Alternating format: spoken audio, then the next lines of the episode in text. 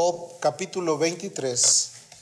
El versículo 3 dice de la siguiente manera, ¿quién me diera el saber dónde hallar a Dios? Yo iría hasta su silla. Está haciendo una pregunta. Usted conoce la historia de Job. Yo creo que cuando una persona está bajo la gran presión, bajo los grandes conflictos, bajo las luchas, bajo las pruebas, lo primero que puede decir, ¿dónde está Dios? ¿Quién me diera el saber dónde está? ¿Dónde está para ir a buscarlo? Para llegar hasta su silla, para hablar con Él, para expresarle mis necesidades. Yo creo que en el mundo la gran mayoría de personas están diciendo, ¿dónde está Dios? ¿Por qué estamos viviendo esta época tan difícil? ¿Por qué hemos tenido tantos problemas y tantos conflictos? Vamos a orar. Amado Dios y Padre que estás en el cielo, hoy queremos que te reveles a nuestro corazón, que nos enseñes. Señor, si estamos aquí es porque a ti te ha placido hablar a nuestras vidas, enseñarnos algo, mostrarnos el camino claro y vivo de tu gran amor y de tu gran misericordia. En el nombre de Jesús, enséñanos, revélate, distribuye tu bondad en medio de nosotros. En el nombre de Jesús. Y todos decimos, amén. ¿Quién me diera el saber dónde hallar a Dios? ¿Habrá alguien que pueda decir, Dios está en tal lugar, Dios está aquí, Dios está allá, Dios viene de este lado? Cuando la persona está preocupada, lo único que quiere salir de los problemas, ¿sí o no? Quiere salir de los conflictos, quiere encontrar respuestas. Y hay miles de personas hoy sobre la faz de la tierra que estarán preguntando cómo poder salir adelante de esta situación. Job dijo, yo iría hasta su silla. ¿A qué se refiere? Yo iría hasta donde él está, le expondría mi queja, le declararía mi dolor, le hablaría de mis necesidades, le compartiría mis cargas, le haría saber que siento necesidad de algo. ¿Quién es el que está hablando? Obviamente un hombre que ha sido tratado por grandes problemas. Recuerde, Job perdió a su esposa, perdió sus bienes, perdió a sus hijos. A su esposa no la perdió, sino a sus hijos. Su esposa lo quiso perder a él. Y acabó completamente lleno de sarna. ¿Por qué lo dice? Porque yo creo que en ese momento hay una necesidad urgente en el corazón de Job. Quiere saber dónde está la respuesta para su necesidad. ¿Cuántas personas estarán hoy día diciendo, ¿dónde puedo encontrar el poder resolver mis necesidades, mi familia, mis necesidades económicas, mis necesidades que han venido como una tormenta sobre de mí. ¿Quién me podrá ayudar cuando me siento necesitado y ansioso? La respuesta es que Job entendió, pero hasta el final, con un trato que hubo de parte de Dios para con él. Yo creo que cuando vienen los tratos de Dios a nuestras vidas, es que Dios nos quiere enseñar algo. Cuando los tratos de Dios han llegado sobre el mundo, Dios le quiere enseñar al mundo también que Él es la única solución y la única respuesta. Gente confundida, gente trastornada, gente con padecimientos, gente con dolor, específicamente ahora cuando hay tanto conflicto, que pareciera ser que esta enfermedad o esta gravedad que ha caído sobre la tierra no termina. Ayer escribía una persona conocida y decía, oren por mí porque yo fui detectado otra vez con COVID. Ya una, la segunda vez. La gente quiere saber dónde está Dios, cómo encontrarlo. ¿Habrá algún lugar específico donde hallar a Dios? ¿Habrá algún sitio donde nosotros podamos decir, aquí está y aquí ya lo he encontrado? ¿Cuáles son las, preguntas o los razonamientos más comunes que hay en el mundo? Bueno, si hay tanto sufrimiento es que Dios no existe. Eso dice la gente. Si existe Dios, entonces ¿por qué hay tanta necesidad sobre la tierra? ¿Por qué hay tanta hambre y tanto dolor? ¿Por qué Dios permite el dolor y el sufrimiento? ¿No has oído esos comentarios? Y entonces cuando ellos dicen esto, llegan a la conclusión y dicen, es que no hay Dios, es que Dios no existe. Es que eso solamente lo están enseñando para que la gente se sienta un poco confortable. Pero en primer lugar debemos de saber algo muy importante. El único medio autorizado por Dios para poder encontrarlo es su palabra. Amén. Porque este libro no habla de Dios. Dios habla a través de este libro que es diferente. Y hay ocasiones que decimos, yo quiero oír la voz de Dios, quiero saber qué es lo que quiere para mí, pero no queremos estudiarla, no queremos prepararnos, no queremos tomar consideración de lo que dice su palabra. A veces pensamos que yo quiero oír la voz de Dios y voy a esperar a ver a qué hora se le ocurre hablarme. Dios habla en muchas maneras, a través de muchos trastornos que hay en la tierra, a través de muchos conflictos hasta naturales, porque la Biblia dice que cuando Dios habla, la tierra tiembla. Quiere decir, aún en medio de las calamidades, Dios está expresando algo. Por ahí un pensador dijo que Dios habla sigilosamente a través de su palabra. Dios habla un poco más fuerte a través de sus profetas. Pero dice, Dios habla en ocasiones a gritos a través de los hechos que suceden sobre el mundo. ¿No será que Dios está gritándole a la humanidad, aquí estoy y no te has dado cuenta? La Biblia, este libro es el medio autorizado, el medio más confiable para saber qué es lo que Dios quiere de nosotros. A través de él vamos a encontrar lo que Él desea enseñarnos. Él es el único que te puede resolver tus dudas, tus inquietudes. ¿Qué sucede cuando escuchas esa palabra Dios. Rápidamente a tu mente puede venir el significado Dios, el eterno, el todopoderoso, el autor de la vida, el que tiene en control todas las cosas, el divino, el que no es humano, el que hace todas las cosas maravillosas. Porque no estás oyendo hablar de alguien en específico, estás oyendo hablar del único y verdadero Dios, del Todopoderoso, del que puede cambiar el corazón, el que puede contestar a tus inquietudes, el que te puede ayudar en tus tristezas, el que puede resolver tus problemas. Pero en el mundo contemporáneo, siempre que hay un mal sobre la faz de la tierra, el hombre rápidamente tiene una conclusión no existe Dios. Dios no existe porque obviamente, mira lo que está pasando, si existiera Dios se apiadara de nosotros. Es un razonamiento muy humano. Y a lo mejor alguna vez el enemigo ha querido soplar a tu mente esa idea. ¿Y Dios no existe? Claro, claro que existe. Desde las épocas más remotas, en todos los tiempos de la historia, siempre la humanidad ha dicho, Dios no existe. Fíjate lo que dice la escritura en el Salmo 14.1.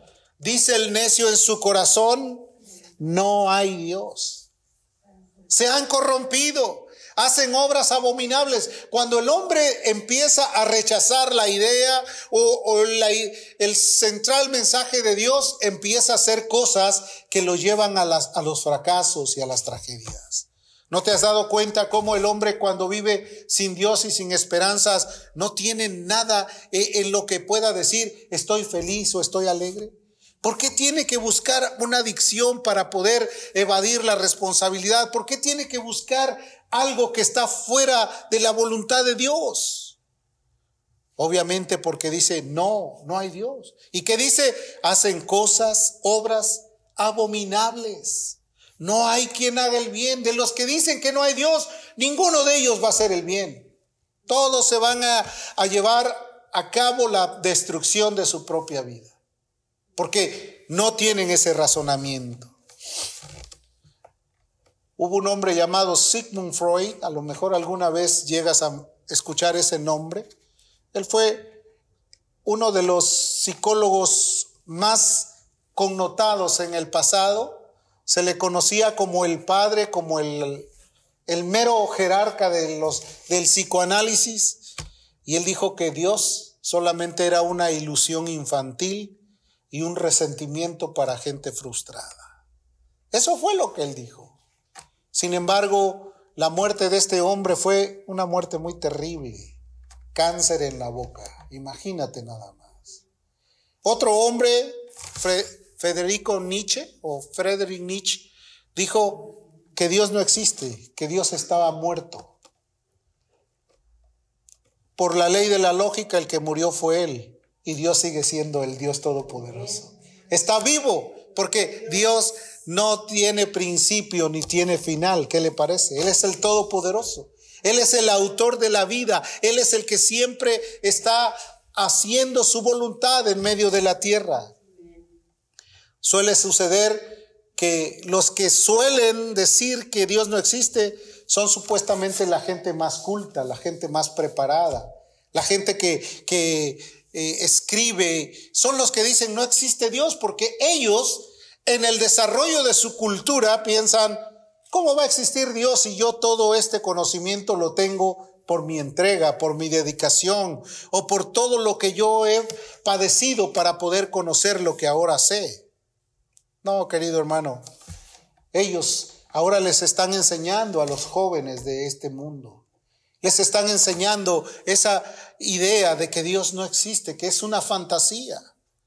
Yo quiero decirte que uno de los principios bíblicos para que los jóvenes o las personas que empiezan a, a, crecer, a desarrollarse, deben de saber que sus padres les puedan hablar acerca de la Biblia, acerca de Dios para que cuando sean adultos no se retracten y vuelvan otra vez o vayan a, hacer cosas que no son agradables delante de los ojos de Dios.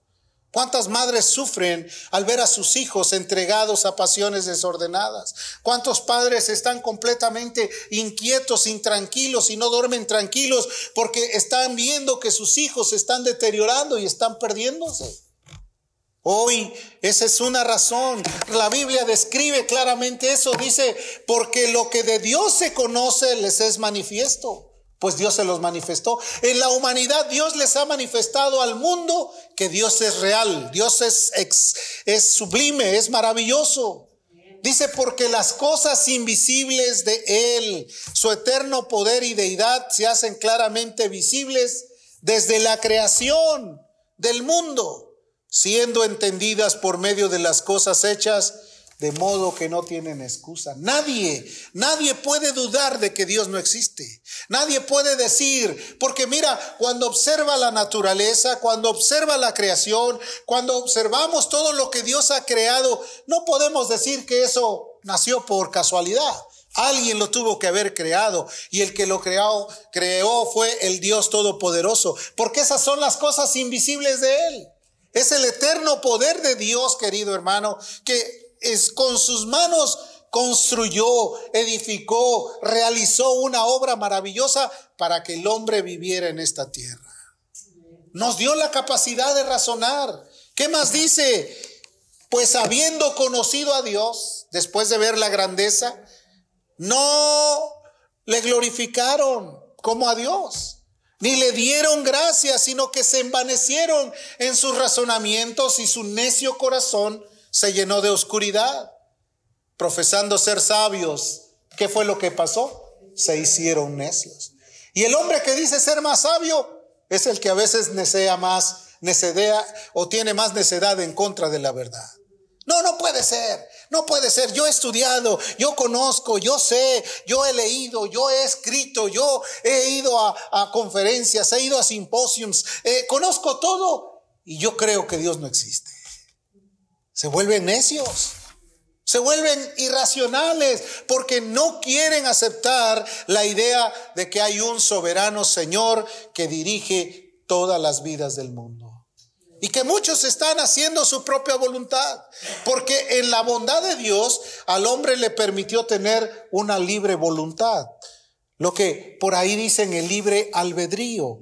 ¿Qué es la voluntad? Tu voluntad esta tarde fue estar aquí delante de la presencia de Dios. La voluntad de muchos a lo mejor no estaba dominada para decir, hoy voy a ir a la casa del Señor. Es tu voluntad, es tu decisión, es tu elección, lo que tú quieres. Y yo creo que mientras tengamos vida, la mejor elección es seguir los pasos del amado Dios del cielo. Amén. Cuando te pregunten a ti, a ver, pruébame que Dios existe. Tú dile, a ver, pruébame que no existe. Contéstale con una respuesta. Hay cosas que no se ven y que existen. Por ejemplo, el SARS-CoV-2 o el COVID-19. Tú no lo ves. Pero ¿a cuánta cantidad de gente se ha llevado por delante? Ay, entonces, ¿por qué dicen, ponte una máscara, no te vaya a agarrar también a ti?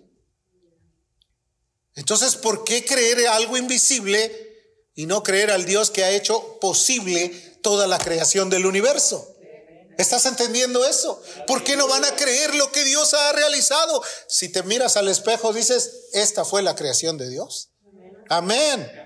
Sí, Dios es bueno. Todo esto habla de la grandeza de Dios. Dios ha sido bueno. Existe. Y algunos dicen, bueno, si Dios existe, ¿por qué hay tanto mal en la tierra? Dios es justo. Él hizo al mundo, preparó todas las cosas, pero el que completamente se deterioró fue el hombre. Por causa del hombre, el mundo está de cabeza, no por causa de Dios. ¿Cómo dice eso? ¿Cómo se atreve a hablar de eso? ¿Por qué está diciendo eso? Eso es falso. Vea lo que dice Romanos 1.28. Y como ellos no aprobaron tener en cuenta a Dios, Dios los entregó a una mente reprobada para hacer cosas que no convienen. Una mente reprobada, hacer cosas que van a servir para la destrucción, para destruir para acabar con la creación de Dios. El hombre se desvió voluntariamente. Porque tomó la elección de desobediencia en contra de Dios, porque no quiso seguir los pasos de aquel que lo había formado con su mano, aquel que le dio aliento de vida, aquel que le dio la inteligencia y la capacidad y la usaron para lo malo. Dice, pues como ellos no aprobaron tener en cuenta a Dios, dijeron, Dios no existe, yo voy a hacer mi voluntad. ¿Y cómo terminaron? ¿O cómo está terminando la humanidad? ¿Cómo está el hombre? ¿Cómo está la mujer? ¿Cómo está el ser humano? ¿De qué manera se está deteriorando al punto de que no encuentran paz ni un solo momento de su vida?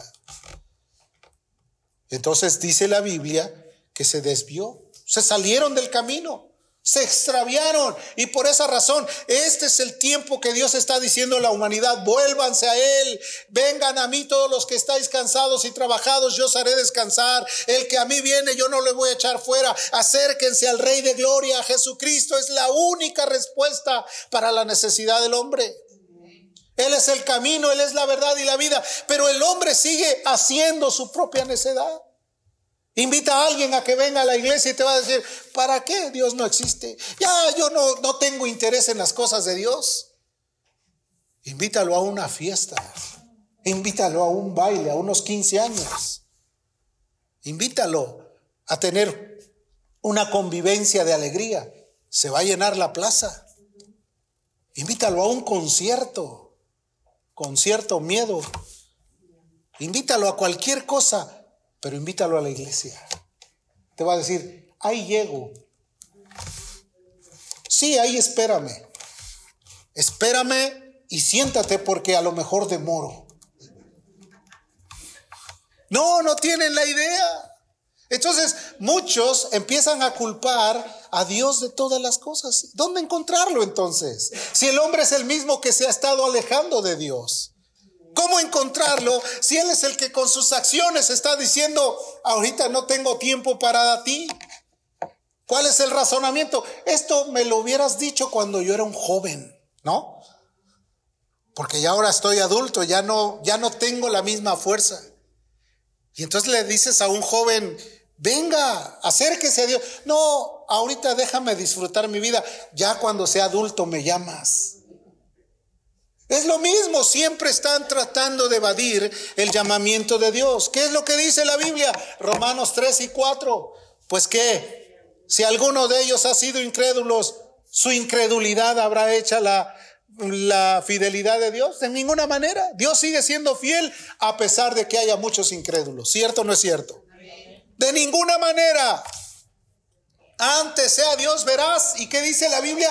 Todo hombre mentiroso Así que alguno va a llegar y te va a decir, ¿para qué pierdes tu tiempo? Ya no vayas a esos lugares, eso es del siglo pasado. Ahí nada más van los viejitos a dormirse. No vayas a la iglesia, deja de hacer las cosas, mejor mira, diviértete. Eso es lo que pretende la humanidad decirle.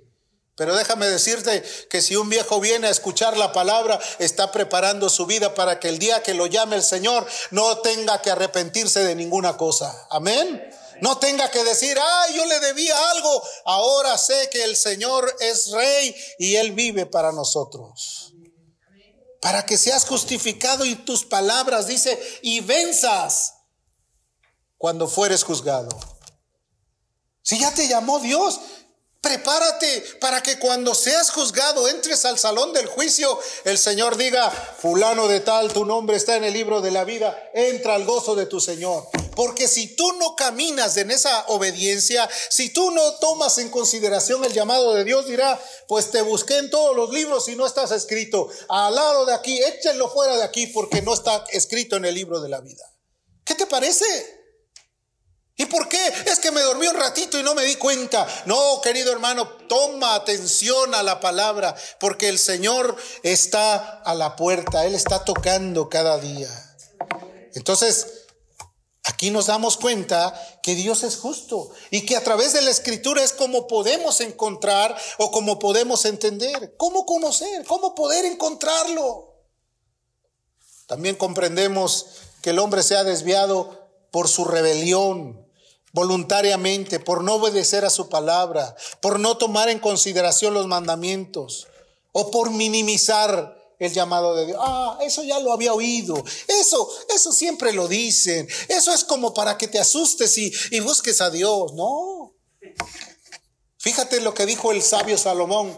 La insensatez del hombre tuerce el camino y luego contra Jehová se irrita. ¿Qué te parece? Hace las cosas a su manera y ya cuando le viene la tragedia, Dios, ¿por qué no me ayudaste? Se irrita contra Dios. Entonces ahí sí, sí existe Dios. Pues Dios nunca me ha hablado, Dios no se fija en mí, Dios me tiene abandonado. ¿Cómo voy a buscar a Dios si yo no, yo veo que Dios no existe? Su insensatez ha torcido el camino y luego contra Dios se irritan, se enojan y escriben cosas malas en contra de Dios o hasta blasfeman el nombre de Dios. Es terrible eso. Hermano, Dios es un Dios bondadoso y es un Dios de amor. Contra Él se irritan. ¿Qué dicen? ¿Por qué tengo esta mujer? Ay, ¿por qué me diste este marido? ¿No? Y rápidamente buscando echarle la culpa a Dios. Y eso fue por elección. Nadie te dijo que la tomaras. Entonces siempre la idea es buscar un culpable. Ah, me está yendo mal. Has de ser tú la que me estás molestando, has de ser tú el que no quieres que yo crezca. Entonces, lo lógico es que el intelecto del ser humano va a tratar de buscar dónde refugiar todo lo que no puede solucionar con su humildad o con su arrepentimiento delante de Dios. Buscando quien pague. No importa quién le hizo. Dice, no me importa quién me la hizo, me la paga el que encuentre primero. ¿Cierto o no es cierto? Se peleó la señora con el señor y de repente cada quien sale por su lado como cohete encendido. Y el primero que se quítate de aquí, que ahorita estoy como agua para chocolate. Tratando de desquitarse con medio mundo. En lugar de considerar, hey, momento, ten paz, busca la paz y síguela, porque sin santidad nadie verá al Señor. Amén. Las leyes de la lógica te dicen que hay una explicación clara y efectiva. El universo tuvo una causa y efecto. ¿Qué fue lo que pasó? Dios creó a toda obra viviente. La creación fue la obra máxima. Es más, cuando creó al hombre dijo, y vio Jehová que era bueno, cuando creó al ser humano. ¿Y por qué el ser humano es el que más daño le ha causado a la, a la creación? ¿Te has preguntado ¿Quién formó tan precioso ese caballo? ¿Quién le extendió esas alas a esa águila que se ve especial? ¿Quién le pintó las manchas al tigre? O sea, todo eso te preguntas. ¿No te has dado cuenta de que eso es lo más precioso? Cuando vas a un zoológico, ¿qué es lo que admiras? ¿Al animal o la grandeza de ese animal? la estructura. De ahí, de ahí todos los científicos han buscado la mejor manera para poder tomar todo eso que era la creación para usarlo supuestamente para el desarrollo humano. Tú traes un carro y te dicen por ahí, ¿y cuántos caballos de, poder tiene? Oh, traes 200 caballos de fuerza. ¿Cierto o no cierto? comparando con la velocidad del animal. Yo, y esa lámpara, no, esa tiene una visión que es como de águila, te dice. Oye, ¿por qué ese avión está tan bonito? Oh, es supersónico, es como un animal, como un águila que vuela en el, en el cielo y no hay quien lo detenga.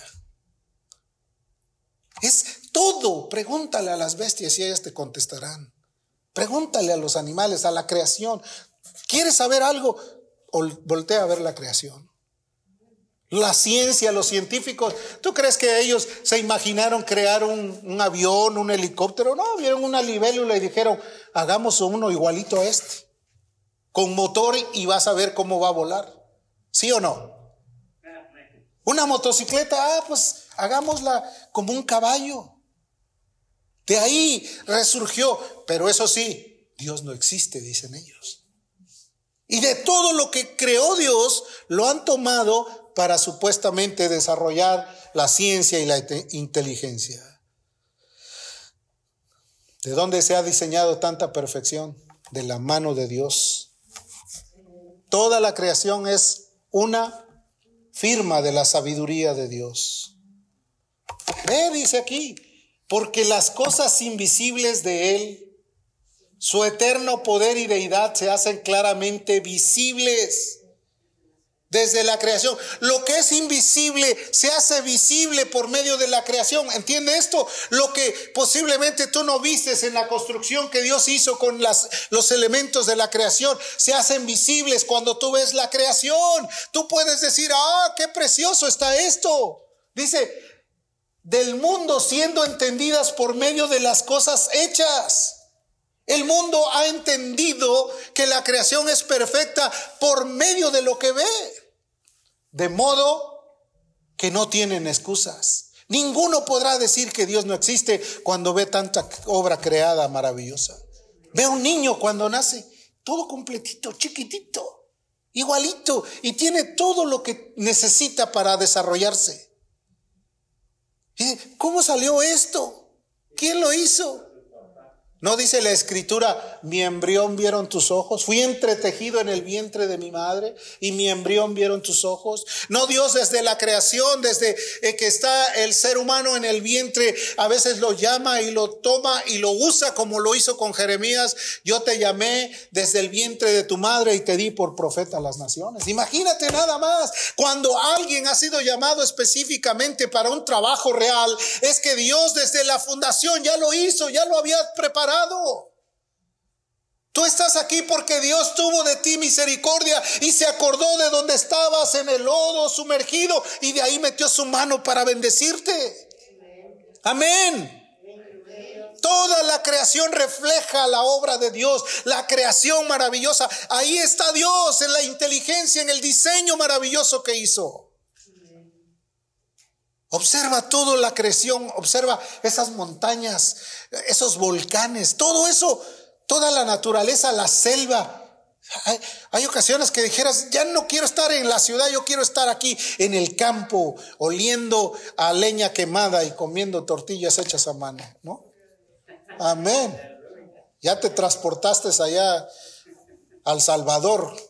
Génesis 1.1 dice, en el principio Creó Dios los cielos y la tierra. ¿Quién los creó? Dios. ¿Por qué estamos aquí? Porque fuimos creados por Dios. La Biblia da por hecho que Dios existe. Creó todas las cosas. Los científicos aseguran que es una realidad. La humanidad sabe que Dios lo hizo.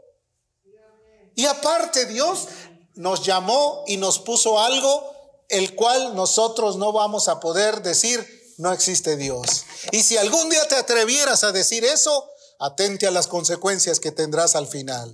Mira lo que dice la Biblia, Romanos 2, verso 14, dice, porque cuando los gentiles, quiere decir los que no conocen a Dios, dice que no tienen ley, que no han conocido la ley de Dios, hacen por naturaleza lo que es de la ley. Estos, aunque no tengan ley, son ley para sí mismos.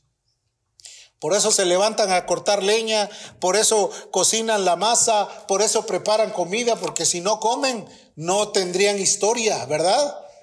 Dice además, mostrando las obras de la ley escritas en sus corazones. ¿Sabes que Dios escribió su ley en tu corazón? Por eso cuando quieres hacer algo, rápidamente te detienes. O cuando endureces tu conciencia, lo haces a pesar de que sabes que te van a descubrir. Porque no hay nada oculto que no haya de ser manifestado. Que todo lo que hagas en secreto va a ser publicado en las azoteas que los ojos de Dios contemplan toda la tierra, que todo lo que tú realices Dios ya lo está viendo y un día te va a sacar y te va a poner en evidencia. ¿Qué pasa con aquellos que eh, pasaron por mucho tiempo en, en la clandestinidad y de repente lo sacan y en todo el mundo ya conocen sus obras que hizo? Y que por cierto no fueron buenas.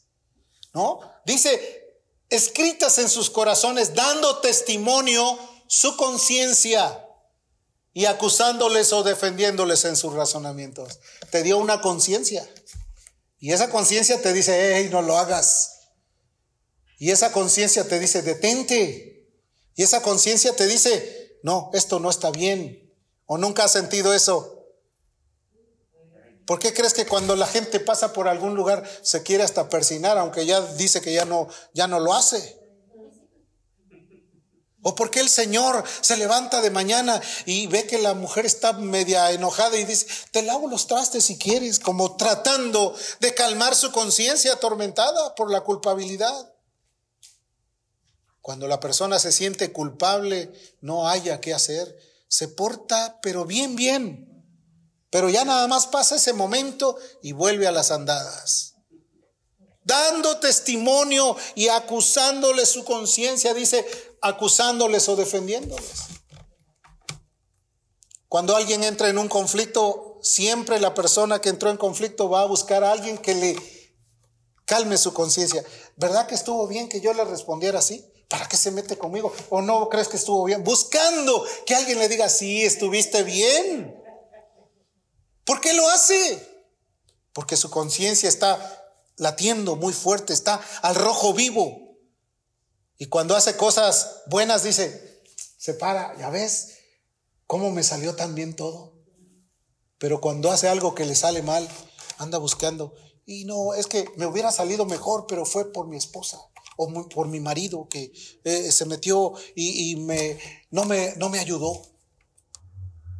Es terrible. Entonces, el hombre necesita ser llenado por Dios. ¿Dónde encontrarlo? ¿Cómo poder encontrar a Dios? ¿Qué dice la Biblia? Salmo 50, 15. E invócame en el día de la angustia. Te libraré y tú me honrarás. Qué bendición, qué invitación tan grande. ¿Quién te dice eso, hermano? Hazle algo a alguien y vas a ver que ni te habla, ¿cierto o no es cierto? Y si te ve venir, se voltea y se va por otro lado. Pero el Dios del cielo, conociendo la necesidad, dice, invócame en el día de la angustia, te libraré y tú me honrarás. Acércate. ¿Qué invitación? Esta invitación no te la hace cualquiera. Hay algunos que ya no te invitan para nada, no, ni, ni lo traigas aquí, ni, ni te me acerques. Pero el Dios del cielo dice, invócame. Clama a mí y yo te responderé y te enseñaré cosas grandes, ocultas que tú no conoces. Te enseñaré cosas que tú ni siquiera te imaginas. Te voy a responder. Las promesas que te he dado van a ser reales. Te enseñaré lo que tú no has conocido, ni siquiera te lo has imaginado. Todo eso te daré. Porque Dios es creador, Dios es el rey del universo, querido. Cuando yo hablo de Dios, te hablo del único que nos puede ayudar para vivir en paz y para tener comunión con su Espíritu Santo también. Así dice Jehová, creador de los cielos. El que los despliega, el que extiende la tierra y sus productos, el que da aliento al pueblo que mora sobre ella y espíritu a los que en ella andan. Él es el que nos ha dado vida si estamos aquí, aprovechemos la vida. No empecemos a decir, ay Señor, ya quiero que me lleves, porque a lo mejor no sabes ni lo que estás pidiendo. Mejor ¿Tienes tiempo? Vívelo con alegría. Gózate en el día de tu bendición o de tu juventud. Alégrate de tal forma de que no vivas exagerando las cosas. Que digas, ay, ya hasta me duele hasta la camisa y el pantalón, buscando siempre pretextos. Gózate y alégrate. Dios es bueno. La Biblia dice que Dios es el creador del cielo. Él despliega toda su gloria en medio de la tierra. Él da aliento a los que moran en ella. Por eso estás aquí, porque te dio aliento para que hoy disfrutaras, para que hoy escucharas. Nemías dice aquí en el versículo 17, capítulo 9, dice, pero no quisieron oír. El mundo no ha querido oír a Dios, ¿cierto o no es cierto? Ni se acordaron de tus maravillas que habías hecho con ellos. ¿Qué fue lo que pasó entonces con el mundo? Dice, ellos endurecieron su corazón, endurecieron su cerviz. Y en su rebelión pensaron poner caudillos. Dijeron, no, que alguien mejor nos dirija.